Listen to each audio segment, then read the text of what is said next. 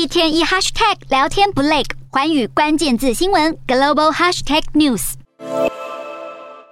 美中近期处于高度紧张关系，尤其在乌俄战争爆发后，台湾议题再度跃上版面，也导致两国关系更紧绷。白宫国安顾问苏利文在十六号重申，美方一中政策不变，但苏利文也强调，美国对台湾的根本目标，在确保是否需要捍卫台湾问题的那一天，永远不会到来，因为美国将会有效吓阻情势。苏利文指出，现今面临的挑战是北京越来越多的执行威胁台海和平稳定的行为。美方认为坚守原则并反对这些破坏稳定的行为十分重要，这是美方正尝试去做的。而抱持同样想法的还有美国驻中国大使伯恩斯。伯恩斯指出，中国升级对台言论，侵扰台湾周边陆空区域，让美方倍感关切。中国数十年来都允诺会和平解决两岸分歧，美国正就台湾议题积极与中方交涉。伯恩斯强调，中国没有理由对台湾付诸武力恫吓或胁迫。另外，彭博引述华府两名知情人士说法，由于美中关系正处于高度紧张状态，